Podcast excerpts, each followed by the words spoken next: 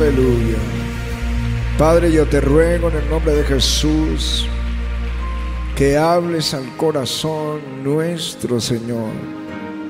Tu palabra, Señor, haya cabida en nosotros y podamos entender lo que el Espíritu está diciendo a la iglesia en el nombre de Jesús.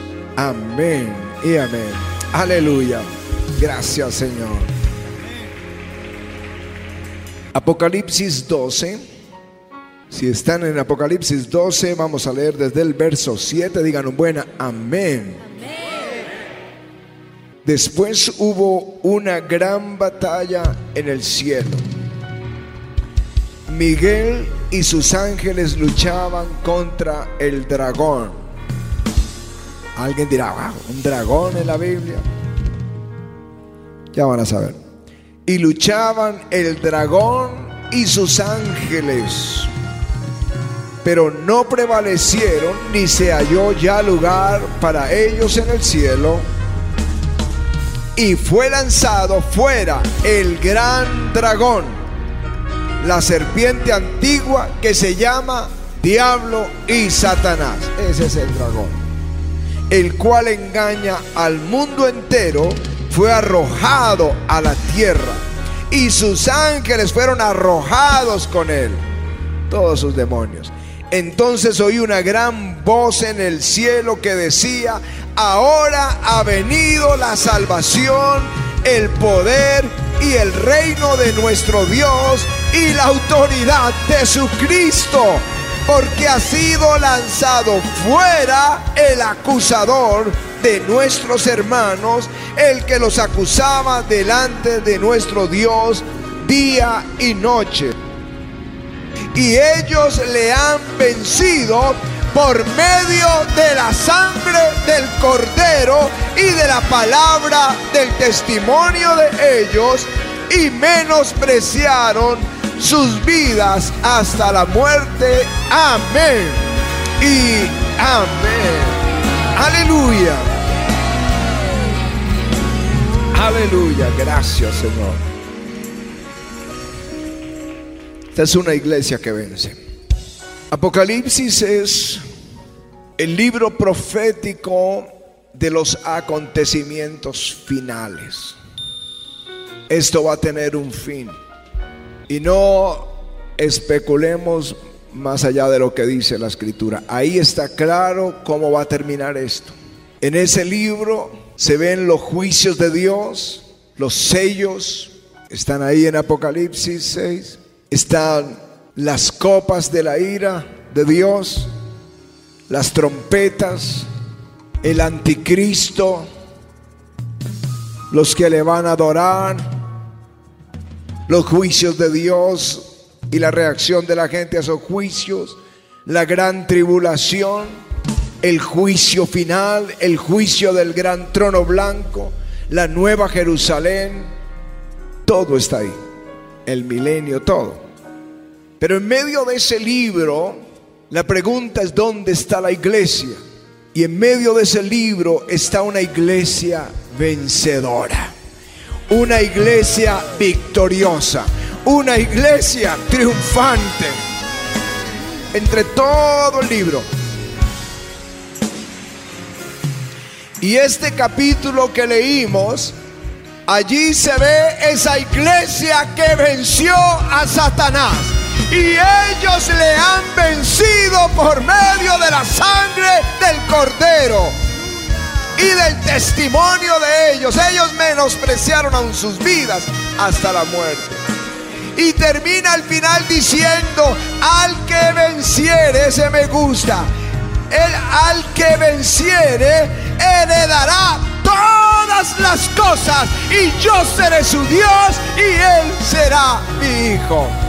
Aleluya. Es una iglesia vencedora. Pero al comienzo del libro de Apocalipsis hay un mensaje, hay unas cartas a las iglesias dándoles instrucción de cómo ellos pueden vencer. Y cuando está hablando de iglesias, y aunque describe allí siete iglesias de Asia, pero que representan cómo Dios ve la iglesia de este tiempo postrero, allí les dice, es como una radiografía, como Él ve la iglesia y qué le falta para ser una iglesia vencedora, una iglesia triunfante. Y al estar hablando de iglesia, no está hablando, bueno, esta es la iglesia avivamiento que en esto tiene estas virtudes, pero que tiene estas deficiencias. No, está hablando de ti. Es un mensaje personal. Al final no dice, y la iglesia que venciere, no, al que venciere le daré a él, al que venciere, le daré todas las cosas.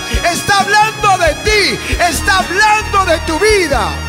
Al que venciere, le daré todas las cosas. Yo seré su Dios y él será mío. Así que Apocalipsis 2 y 3 son esas cartas enviadas a las iglesias. Y allí nosotros podemos ver como una radiografía nuestra. Comienza con un mensaje a la iglesia de Éfeso. Éfeso vivió un avivamiento. Era la iglesia en avivamiento en aquel entonces. El apóstol Pablo llega a Éfeso y encuentra unos discípulos y lo primero que les pregunta a los discípulos es, ¿recibieron el Espíritu Santo cuando creyeron? Porque ya había pasado antes, que habían recibido a Jesús, que habían entregado su vida, que habían sido bautizados, en el caso de Samaria, pero que no habían recibido el Espíritu Santo hasta que vino Pedro y Juan y pusieron las manos sobre ellos. Por eso Pablo les pregunta, ¿recibiste el Espíritu Santo cuando creíste? y comienza a ellos ministrándoles el bautismo del Espíritu. Luego empieza a predicar dos años enteros donde toda Asia escuchó el Evangelio. Eso era un avivamiento. Milagros extraordinarios se hacían por mano del apóstol Pablo. Se llevaban los paños, los pañuelos que él utilizaba y los ponían sobre los enfermos y ellos eran sanados, sobre los endemoniados y ellos eran libres. Y la gente traía todas las cosas de brujería y las quemaban, hacían una gran montaña quemando, había una liberación, había una gran salvación. Éfeso se convirtió en la capital del cristianismo durante esa época. Era el avivamiento y le escribe, le dice, manda este mensaje. Juan estaba en Patmos cuando tiene esa visión, en una isla prisionero. Domiciano lo había metido allá, cautivo, que no pudo matarlo, y lo encerró en esa isla, y allí Dios le da la visión. Y saben que cuando Juan sale de la isla a la, a la iglesia que va y donde termina sus vidas es a Éfeso. Y le dice, yo conozco tus obras. Eso es lo que le dice el Espíritu Santo. Yo conozco tus obras y tu arduo trabajo y paciencia.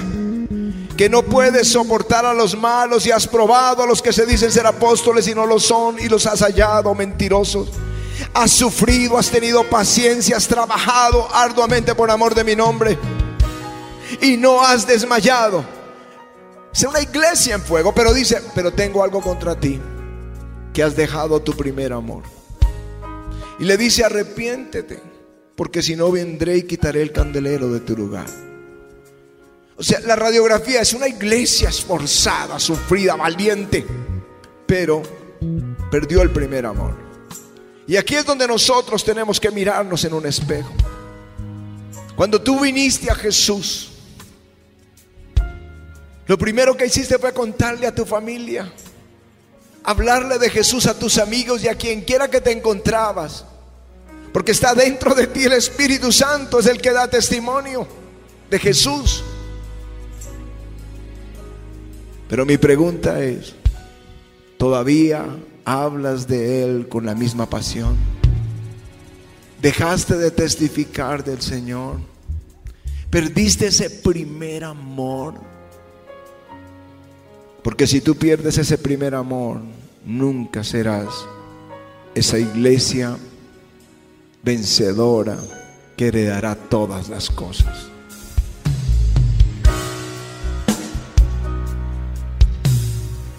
Yo quiero que te lo preguntes, porque la iglesia vencedora no pierde la pasión por Jesús.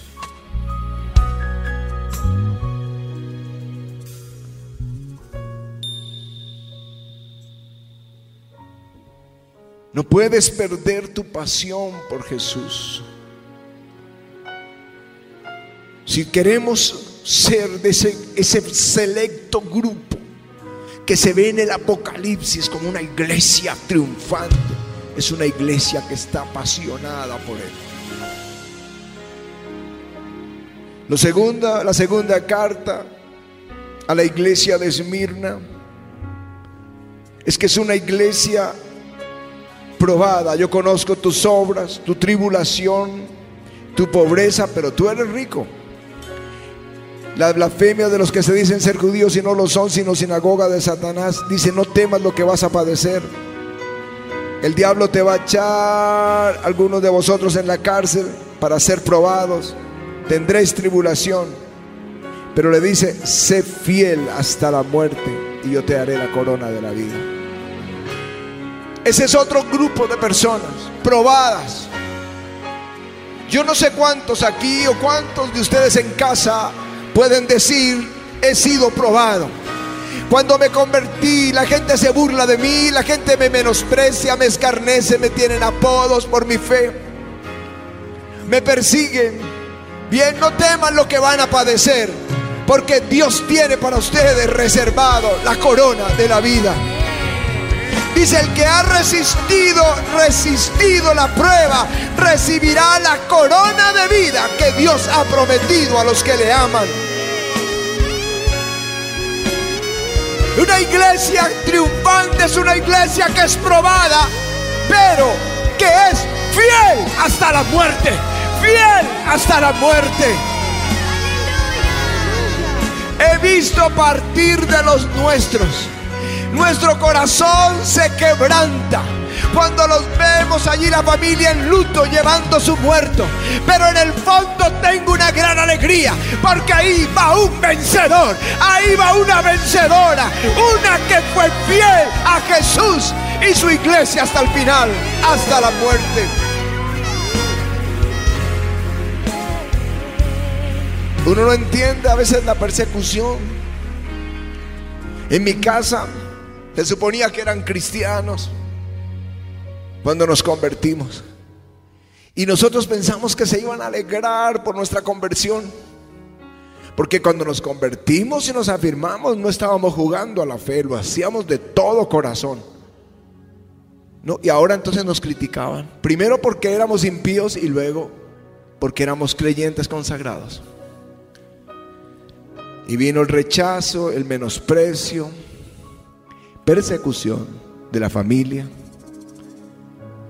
Lo hemos recibido de la radio, de la televisión, de revistas, de púlpitos.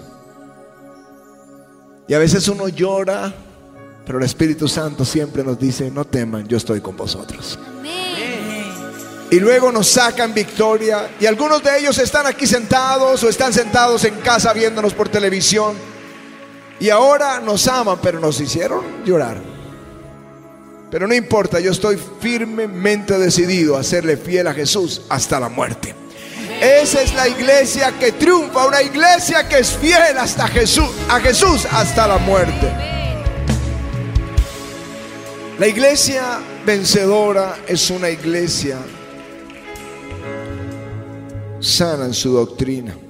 El Señor le escribe a la iglesia de Pérgamo y le dice, yo conozco tus obras y donde moras donde está el trono de Satanás, pero retienes mi nombre, no has negado mi fe, es una buena iglesia, pero tengo unas pocas cosas contra ti, que tienes ahí los que retienen la doctrina de Balaán, hay un problema doctrinal ahí, que enseña a poner tropiezo a los hijos, a comer sacrificado a los ídolos, a cometer fornicación. También tienes los que retienen la doctrina, otro problema doctrinal de los nicolaitas. Por tanto, arrepiéntete. Esta iglesia, fiel, pero tiene problemas doctrinales. De ahí nuestra firme decisión de que todo creyente en el avivamiento se debe preparar. Siempre están abiertas las escuelas el discipulado, escuelas de consejeros, escuelas de líderes y seminarios continuamente se les dan. O pequeños cursillos de algunos temas. Está el seminario Faith College, está el, el, el Berea, está Instituto Bíblico, todo. A mí me alegró el, el lunes, ¿fueron los grados? El lunes, sí. Cuatro mil, cuatro mil personas, cuatro mil creyentes del ayudamiento se graduaron el lunes. En los diferentes niveles de formación de la iglesia. Tuvimos también licenciados o teólogos regraduados de nosotros, unos del ministerio, otros de los jóvenes. Tuvimos, ¿cuántos del Faith College? 23. 28 graduados del Faith College. Tuvimos, tuvimos unos grados espectaculares el día lunes. Y eso me alegra porque es una iglesia que se prepara. Créanme que necesitamos prepararnos para servir a Jesús. Los grandes movimientos de Dios, algunos se perdieron porque no había un fundamento en la palabra. Lo que yo entiendo es que el Espíritu te hace volar muy alto, pero necesitas la palabra para que tengas equilibrio y no te desvíes del plan de Dios. En el siglo segundo hubo un movimiento dirigido por un hombre llamado Montano. Él empezó a reavivar los dones del Espíritu, la palabra profética, las visiones y cosas tremendas Dios hacía con él.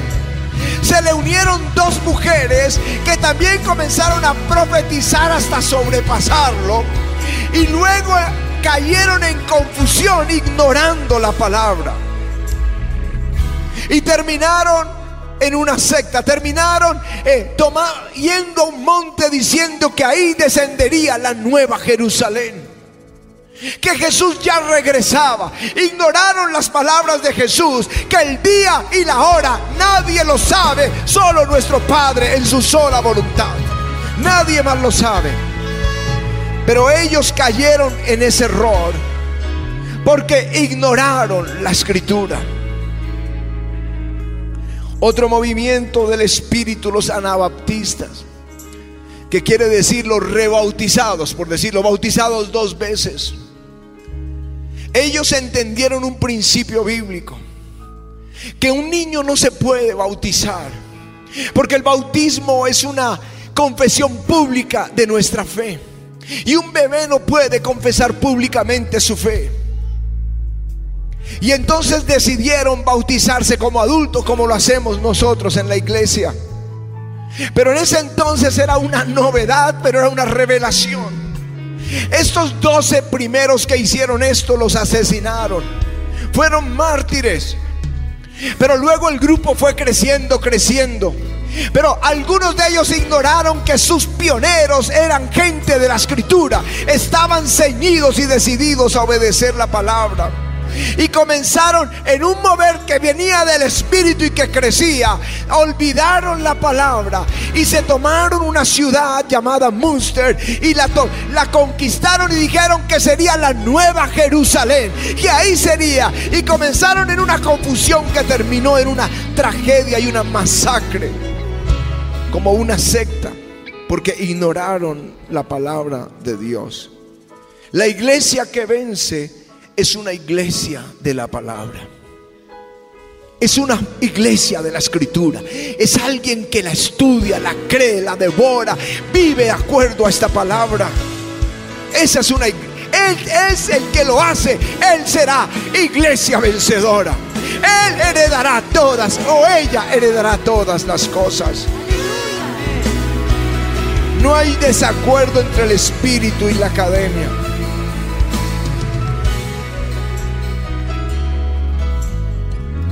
Yo sé por qué la gente no se quiso preparar en el siglo XX.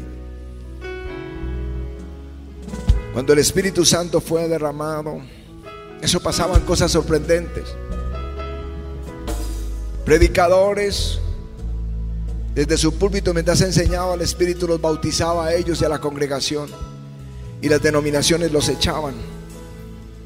Y fueron echándolos. Y de ahí se formaron todos estos movimientos pentecostales de gente echada de las grandes denominaciones. El movimiento carismático fue igual. Reuniones de jóvenes. Comenzaban a tocar allá guitarra cantando, eh, yo tengo un amigo que me ama y alabaré, y canciones muy antiguas, y el Espíritu venía y los bautizaba.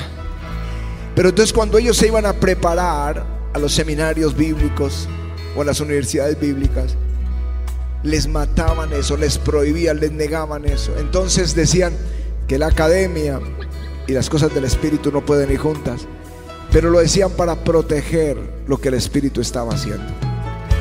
Pero gracias a Dios, gracias a Dios que ahora todo eso se derribó y podemos ir a la palabra, podemos prepararnos y nadie va a matar el fuego que Dios ha encendido en nuestro corazón. Es una iglesia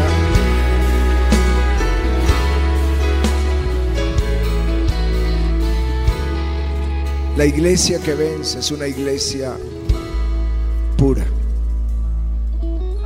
Le dice a Tiatira, la iglesia en Tiatira, conozco tus obras y amor y fiel servicio, tu fe y servicio y tu paciencia, que tus obras posteras son más que las primeras, pero tengo contra ti, que toleras esa mujer Jezabel que se dice profetiza, que enseña y seduzca a mis siervos a fornicar y a comer cosas sacrificadas a los ídolos. Hay un espíritu de seducción. Y no solamente alguno piensa enseguida en, en fornicación, pero los apóstoles predicaron durante su tiempo en esta tierra que en los postreros días habrían burladores que andarán según sus malvados deseos, que causarán divisiones y los llama los sensuales que no tienen al Espíritu. Habla de otro tipo de seducción para el tiempo postrero.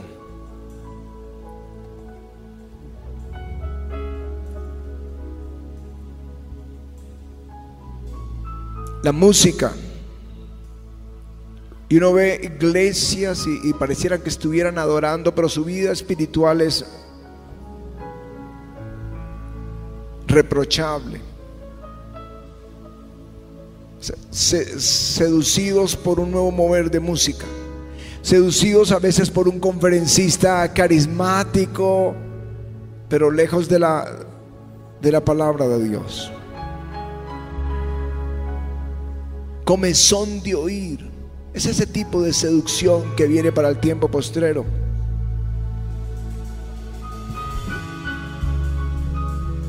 La iglesia que vence se guarda, guarda su corazón. Yo no sé cómo, si tú tienes esa comezón de oír. Deberías hacer una revisión en tu vida. Yo no sé, a veces somos tan ligeros. A mí me preocupa cuando somos ligeros con nuestra vida, protegerla y vemos y atendemos cualquier cosa o con nuestros hijos. Me decían ayer que 15 de los niños del preescolar, ustedes saben que el colegio del GCC se fundó, de esta iglesia se fundó por mandato de Dios. Cuando uno ve el GCC, uno sabe, eso es Dios. Esto es creado por Dios. Pero de pronto alguien que salió en rebeldía, que salió en codicia, plantó otro colegio, pero ya es de su corazón o su deseo de, progresar, yo no sé, hablándolo ingenuamente, creyéndole que con buenas acciones, pero sacando a los niños y, y diciéndoles, yo no les cobro la matrícula, pero pásense para acá. Y los papás los pasan. ¿Cómo venden sus hijos? Por unos pesos. ¿No saben lo que significa una cobertura? Ustedes saben cuántos pastores en el mundo nos piden cobertura.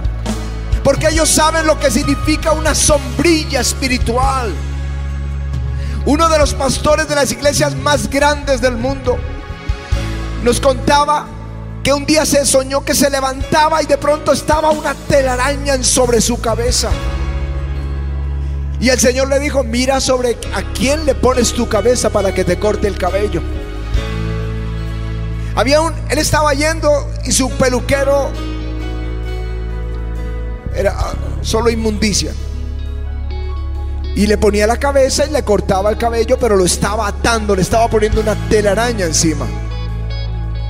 Eso es lo que hacemos con nuestros hijos en un caso como esos, ponerlo ahí bajo una cobertura inmunda, bajo una maldición.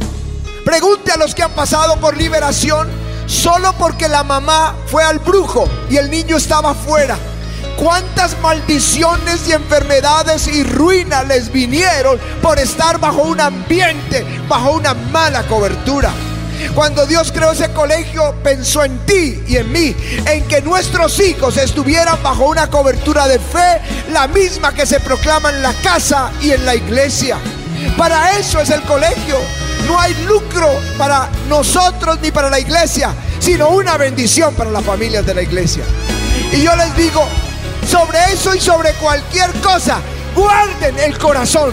Porque la iglesia que guarda el corazón es una iglesia triunfante. Es la que vence y hereda todas las cosas. Es una iglesia viva.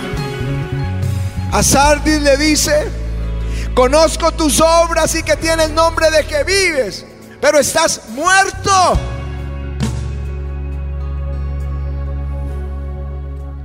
Es decir, están sin el Espíritu Santo. ¿Saben ustedes quién es el que da vida? Cuando Dios hizo al hombre del lodo de la tierra, sopló. Ahí estaba el, el, el de Dios, el Espíritu de Dios. Es el que le dio vida al hombre. Job dijo, el Espíritu de Dios me hizo y el soplo del Omnipotente me dio vida. En Ezequiel 37 dice que hay un ejército de huesos muertos. Pero cuando el Espíritu sopló, se levantó y fue un ejército viviente. Jesús dijo, el Espíritu es el que da vida. Si alguien está dentro de la iglesia y está muerto, es porque ha dejado apagar el Espíritu Santo. Pero esta noche es una oportunidad para darle vida al Espíritu y de otra vez la llama comience a arder.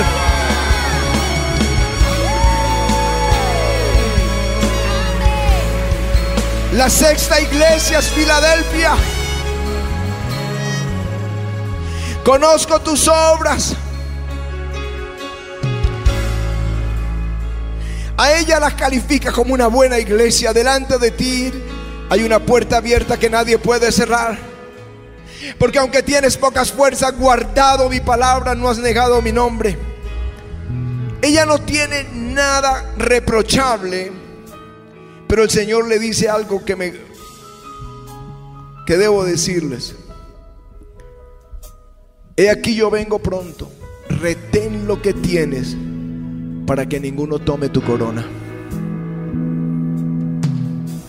Si tú estás en el fuego, si estás avivado o avivada, si eres alguien que estudia la palabra de Dios, alguien que ama a Jesús con todo el corazón, alguien que guarda su corazón de toda inmundicia, de toda distracción. Entonces lo que el Señor te dice, retén lo que tienes, reténlo, guárdalo para que otro no tome tu corona. Porque yo he visto coronas que han sido dejadas, pero alguien tiene que tomarlas. Y yo, yo no quiero perder mi corona. Tomo la que otro dejó, pero no voy a perder la mía. Y la última iglesia es la Odisea. Conozco tus obras que ni eres frío, no estás muerto como Sardis, ni caliente Ojalá fueses frío o caliente, pero por cuanto eres tibio y no frío ni caliente, te vomitaré de mi boca. Es una iglesia tibia. ¿Cómo es tu corazón? Si tú quieres heredar todas las cosas.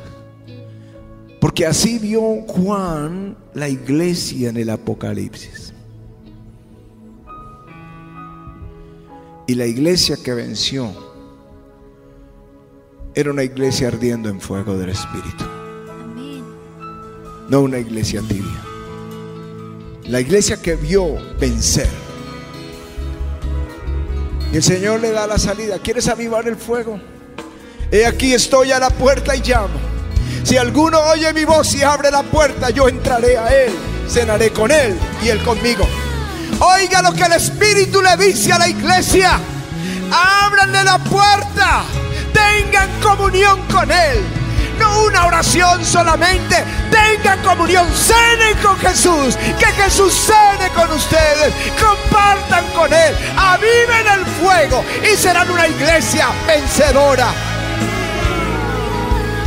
Les resumo, la iglesia que vence. La iglesia que vence es una iglesia apasionada por Jesús. Es una iglesia que es fiel a Jesús hasta la muerte. Es una iglesia que guarda la palabra de Dios. Es una iglesia que protege su propio corazón. Es una iglesia que aviva el espíritu. La iglesia que vence retiene lo que Él le ha dado. Lo guarda porque no va a soltar su corona. Y es una iglesia que arde en el fuego del Espíritu Santo. Que arde en el fuego del Espíritu. Si tú dices, yo quiero ser la iglesia que vence, a Él le dice, el que venciere heredará todas las cosas. Yo seré su Dios y Él será mi hijo.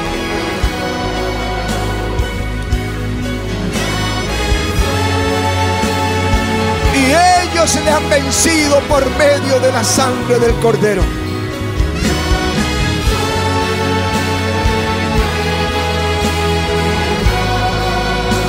Dame el fuego.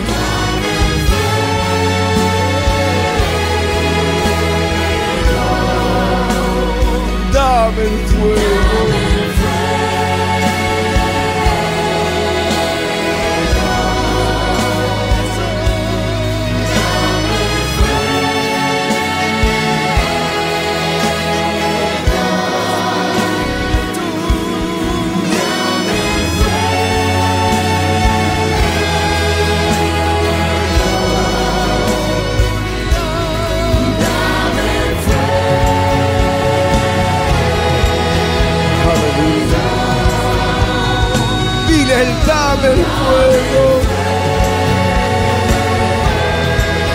Pídelo ahora, que el fuego del Espíritu venga sobre tu vida.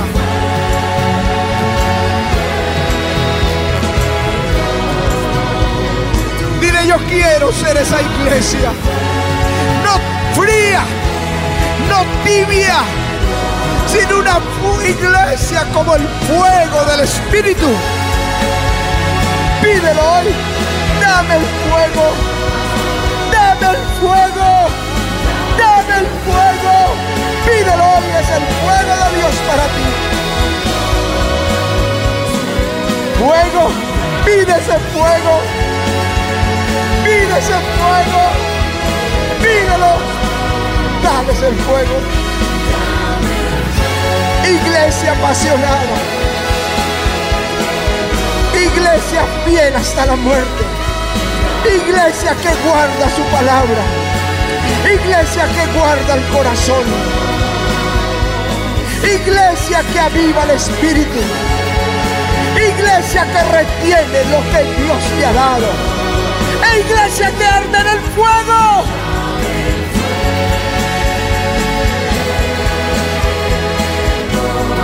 Pide el fuego.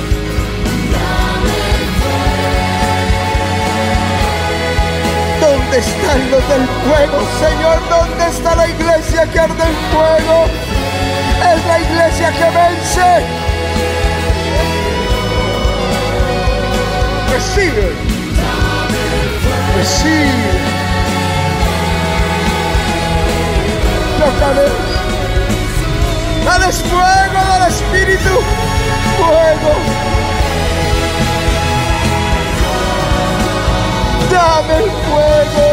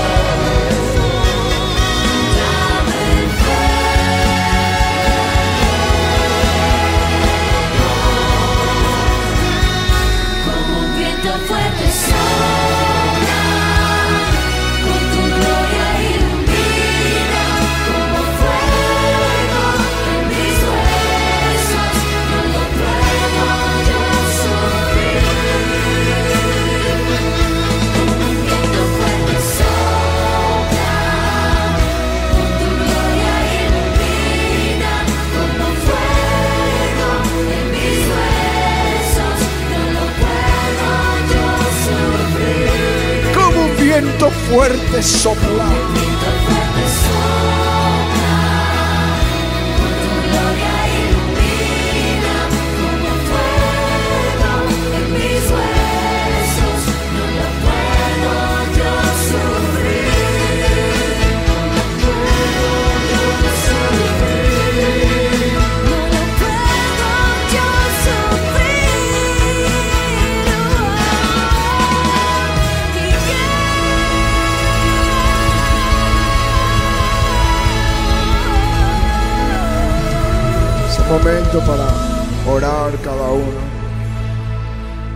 Porque en una vigilia es una oportunidad para reconciliarnos con Él. Para poner en orden el corazón, los pensamientos, las decisiones. Si el fuego se apagó, si la pasión por Él se apagó, es el momento de pedirle a Él que vuelva al primer amor. Si a veces estás tambaleado, dile Jesús, yo quiero ser fiel a ti hasta la muerte.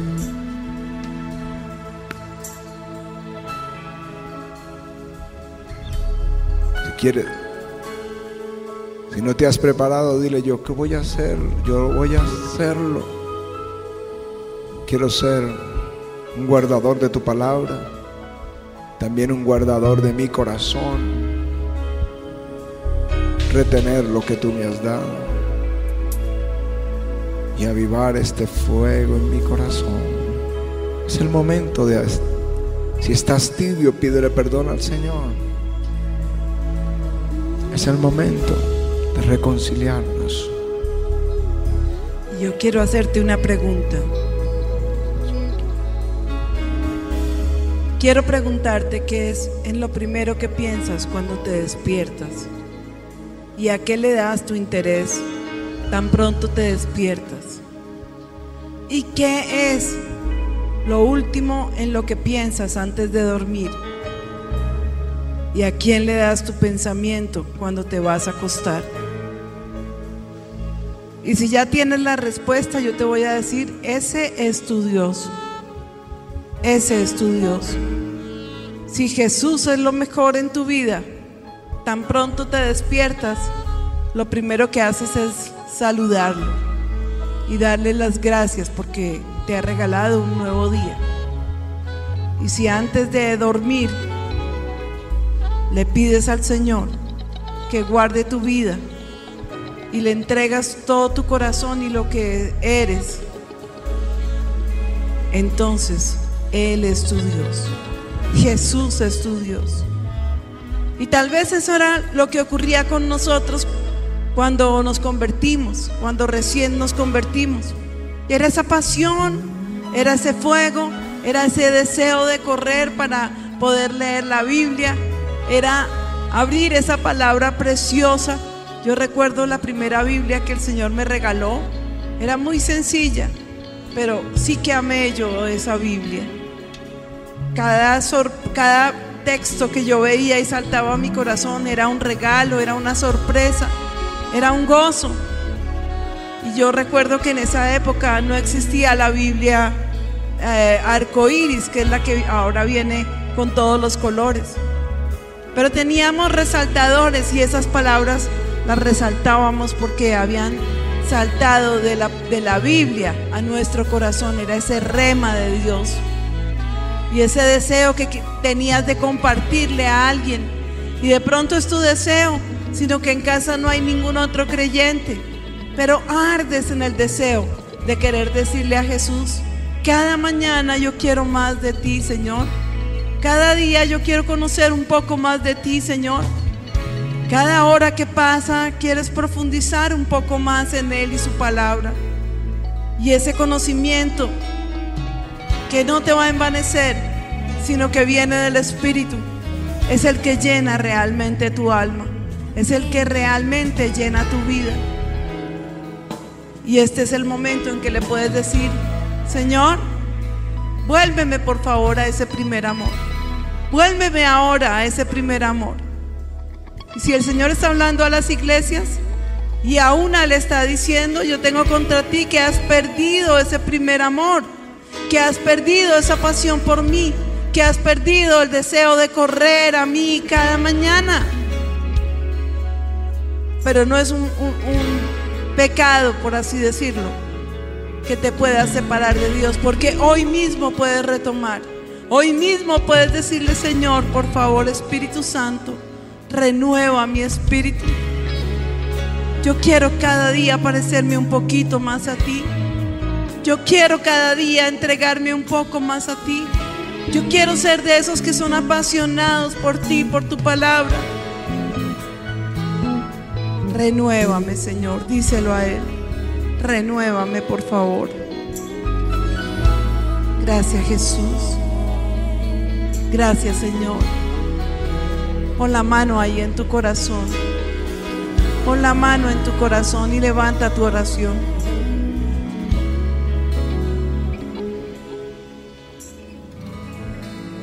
Puedes decirle conmigo, Señor, renuévame, renueva mi espíritu. Dile, lava mi pecado, limpia mi corazón. Es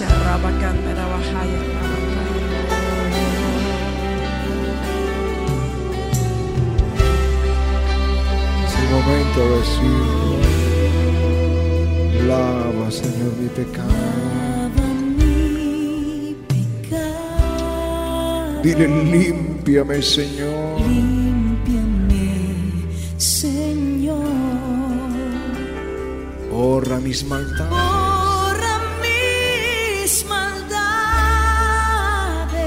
Purifícame, Señor.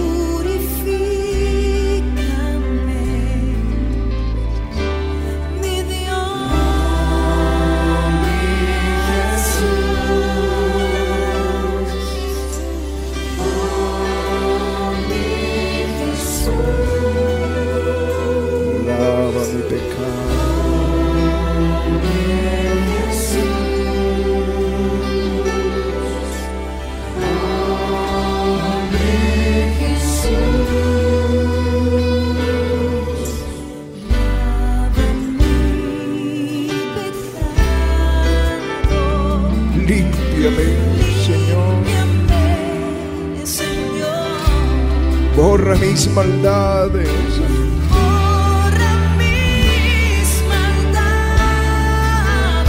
Purifícame, Señor.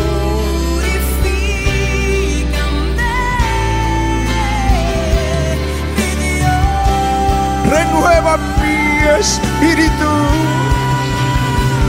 Renueva mi espíritu. Dame un nuevo.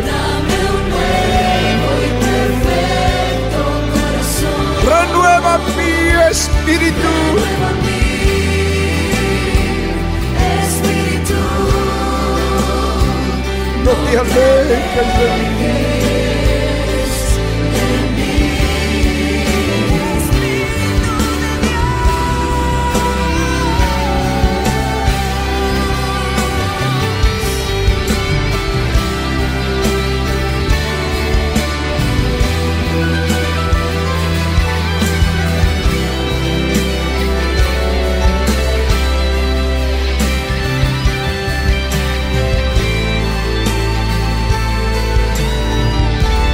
Ruego, Señor, llénanos de ti. Lléname de tu espíritu. Vamos, dile a Él, lléname.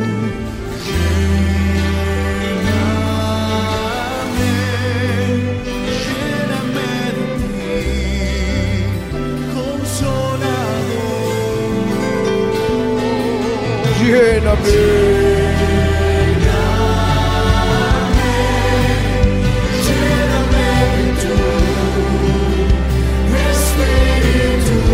Lléname.